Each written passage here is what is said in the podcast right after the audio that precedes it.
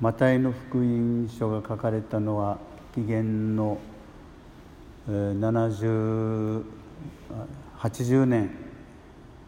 前半と言われます。そしてこのマタイはマルコの福音をもとに書いたとも言われます、まあ、それはそれとしていいわけですがこの、当時のキリスト者の間特にこのマタイが属していたその共同体ではもうイエス様が救い主が来られたからもう立法はもういいんだと教約のそういうものはもういらない。そういうことを声高に言う、まあ、いわゆる熱心党というんでしょうか熱狂的な人たちがいたようです。そういうことを戒めるためにこれは書かれていると言われます。まあ、ここで言う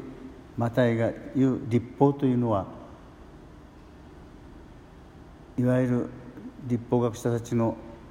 主張しているあの立法というよりもむしろ、愛の黄金律というか人にしてもらいたいと思うことは何でもあなた方も人にしなさい。というその愛の黄金律。それは普遍だと。一点一角も廃れることはない、まあ、この立法ということで私たちには四角四面のあの立法学者たちの言う立法しか思い起こします、まあ、思わないわけですけれどもここではマタイが強調したいのが愛の立法起きてということで人にしてもらいたいと思うこと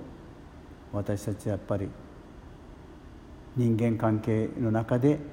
絶えず問われることであります。